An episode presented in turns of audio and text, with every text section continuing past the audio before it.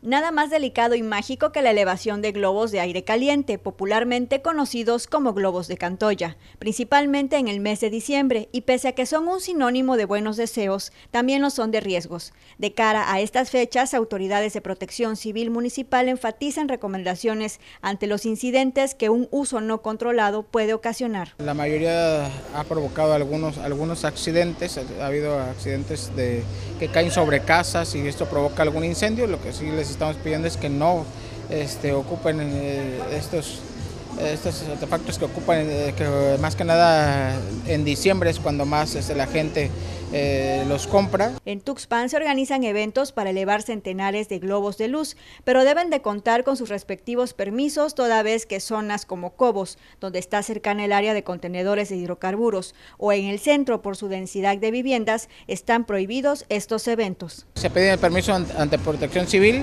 y son este, eventos controlados que acude personal de protección civil se les dan las medidas de seguridad y, eso son en base a permisos. Lo que comenzó como una estrategia de comunicación militar en China durante el periodo de los Tres Reinos, hoy es símbolo de celebración en el mundo entero. Adriana Calao, Mega Noticias.